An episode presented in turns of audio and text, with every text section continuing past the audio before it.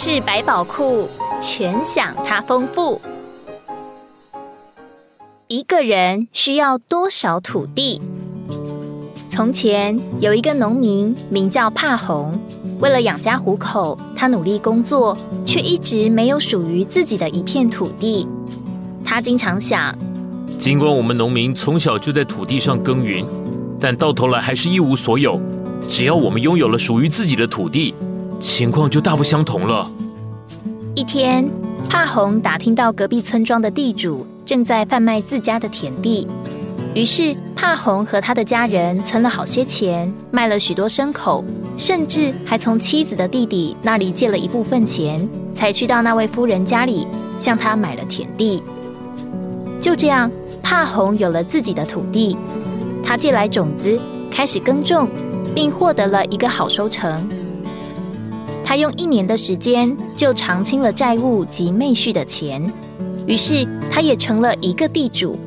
当他去耕地或观看他成长中的谷物及牧场草地时，心中就充满了欢乐。那里生长的青草与盛开的鲜花，在他眼中看来都与众不同了。一天，有一位从村中经过的农民来到他们家稍作停留，在谈话中，他提到，在伏尔加河对岸那里的土地非常肥沃，大麦可以长到与马一样高。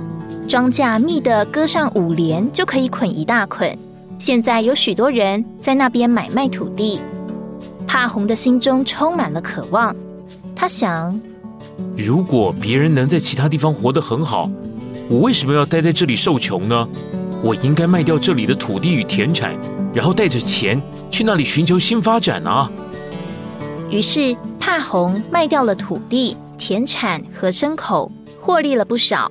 然后全家迁去住在新的地方。那个农民说的一点也没错，帕红的生活比以前强了十倍。他买了大片的耕地与草场，并养了许多牲口。起先，当帕红忙于建造和安定下来时，他很喜欢这一切。但在他习惯了这里的一切之后，他开始认为，即使在这里，他也不满足。而且，因为自己的土地还是太少。还得要向人承租土地来种植更多的小麦，如此年年租别人的土地，年年凑钱付地租，这种情况令他越来越不耐烦。如果这些土地都属于我自己，该有多好啊！我必须独立，避开这一切不愉快的事。帕红心想。一天，一位从遥远的巴什吉尔来的土地商人来到这里，他说。他在那里只用了一千卢布，就买下了一万三千公顷的土地。你只需要和那里的酋长搞好关系就好了。那人说。帕红心想，在那里我能获得比现在多十倍的土地，我必须试一下。于是帕红把田产交给自己的家人看管，然后带着一个仆人动身启程。按照那位商人的建议，他在途中的一个小镇买了一盒茶叶。几瓶葡萄酒及一些别的礼物。接着，他们继续赶路。第七天，来到了巴什吉尔人搭帐篷的地方。这些人一看到帕红，就走出帐篷，就聚集在他们身边。帕红从马车上取下礼物，送给巴什吉尔人，然后告诉他们自己是来买土地的。巴士吉尔人的酋长对帕红说道：“就这样吧，你想选哪块地就选哪块地。”我们有很多的地，价格怎么计算啊？帕红问道。我们的价格一直不变，一天一千萝卜。一天是什么单位啊？那相当于多少公顷土地？帕红不明白。我们不知道怎么计算。那位酋长说道。我们以天为单位卖地，你一天走多远，走过的土地都是你的，而价格呢，是一天一千卢布。帕红吃了一惊，一天可以走过很大一片土地。他说道：“哈哈哈哈哈，走过的土地都是你的。”他说道：“但有一个条件，如果你不能在当天返回出发地点，你就将白白失去那一千卢布。”于是帕红和酋长说定，隔天清晨，他将在大伙儿面前带着铲子，在所经过的地做记号。并在每个转弯地挖洞堆草，作为他地的疆界，并在太阳下山之前回到原出发点。所圈起来的地，便是属于帕红所有。当天晚上，帕红躺在床上辗转反侧，难以入眠。他头脑中想的全是土地的事。我将获得多么大的一块土地啊！他想，我一天可以走三十五英里，现在白天时间很长。方圆三十英里，该有多大的一块土地啊！我将把其中最贫瘠的卖掉，或者租给其他农民耕种，把最肥沃的留给自己种。我要买上四五头牛，并且雇上两个长工，大约有一百五十公顷的耕地。我再在其他的地上放牧牛羊。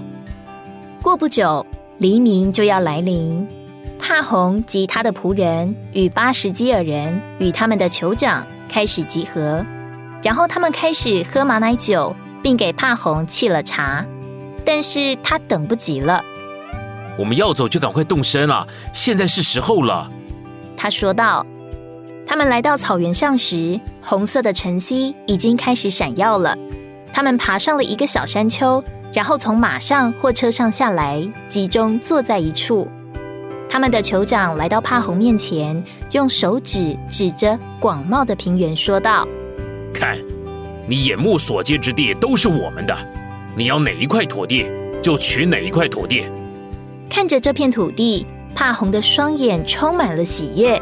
这是一片处女地，像手掌一样平整，像罂粟花种子一样乌黑，而且在洼地，各种草长得和胸膛一样高。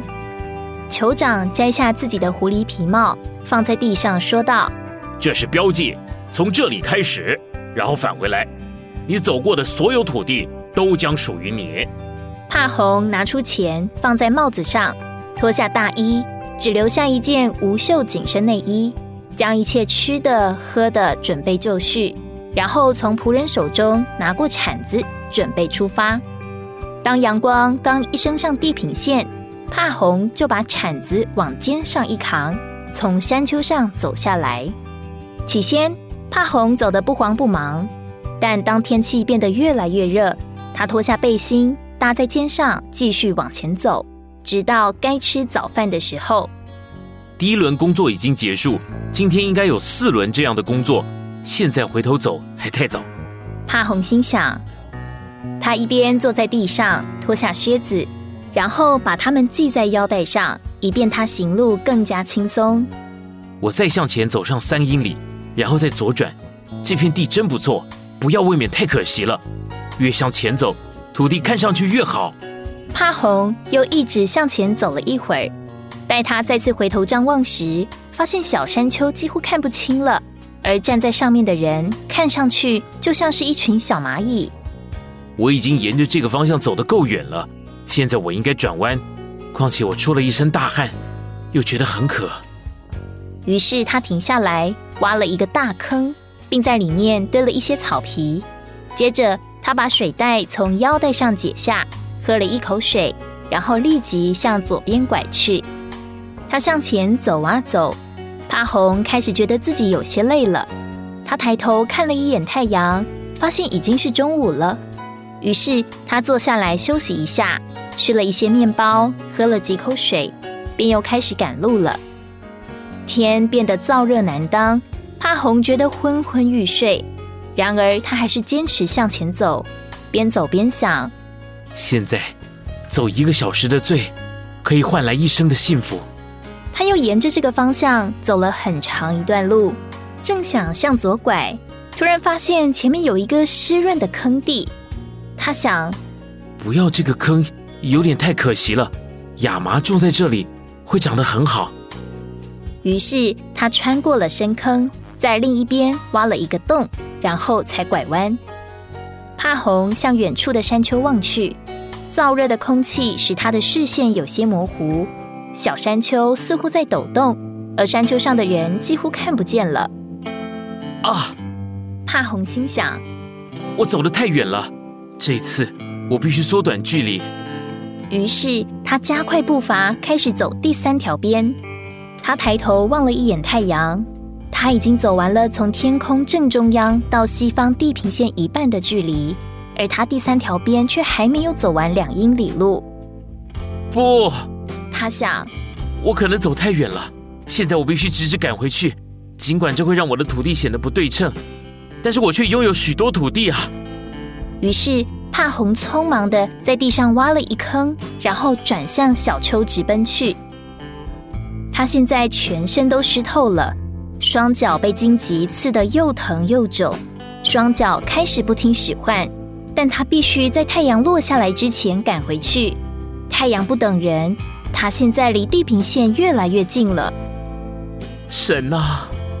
如果我刚才不那样贪婪，该有多好啊！如果我迟到了，该怎么办呢？即使他不断赶路，离山丘还是很远。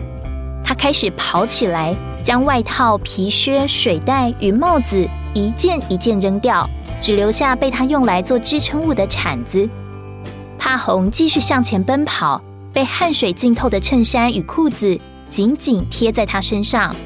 他的双唇干裂，他的胸部急促的起伏着，双腿也不听使唤，仿佛不属于自己似的。怕红一想到自己可能会疲劳而死，心中不禁充满了恐惧。尽管害怕死亡，他还是没有停住脚步。我已经跑了这么远的一段路，如果再停下来，他们会说我是个傻瓜的。他心想。眼看太阳就要下山了，他离目标也仅有咫尺之遥。帕红已经能看到山丘上的人们正挥动手臂为他加油，他也能看到放在地上的狐狸皮帽和放在上面的钱，而那位酋长。则双手叉腰坐在地上，帕红抬头看了看太阳，他已经到达地面了，而且一半已经消失在地平线下。他用他剩余的力量猛冲，来到山顶，看到了那顶帽子。在太阳落山之前，帕红大喊一声，双腿一软，人向前倒下，双手碰到那顶帽子。哈！酋长大声说。真是个男子汉，他得到了很多土地啊！帕红的仆人跑过来想把他扶起来，却发现他正在吐血。帕红死了。他的仆人捡起那把铲子，在地上挖了一个长长的洞，把帕红埋在了里面。帕红最后需要的土地，只有从头到脚六英尺那么一小块。圣经教导我们，神爱我们，并且应许供给我们一切真正的所需。使徒保罗在菲利比书上说：“我的神必在荣耀中，照着他的丰富，在基督耶稣里，使你们一切所需用的都充足。”神供应我们，不是照着我们的需要，乃是照着他的丰富，而他的丰富超过我们的需要。有时，我们里面的想要远多于我们真正的需要，使我们永远无法满足于所有的，而被自己的欲望所吞噬。即便拥有的再多，我们也无法真正的得着快乐。然而，彼得前书二章十一节那里又说：“我劝你们做客旅和寄居的，要境界属肉体的私欲，这私欲是与魂战斗的。”这提醒我们，这一生在世上不过是做客旅和寄居的，如同帕红在他离世之后，不过得到一方六英寸土地安放他的尸骨。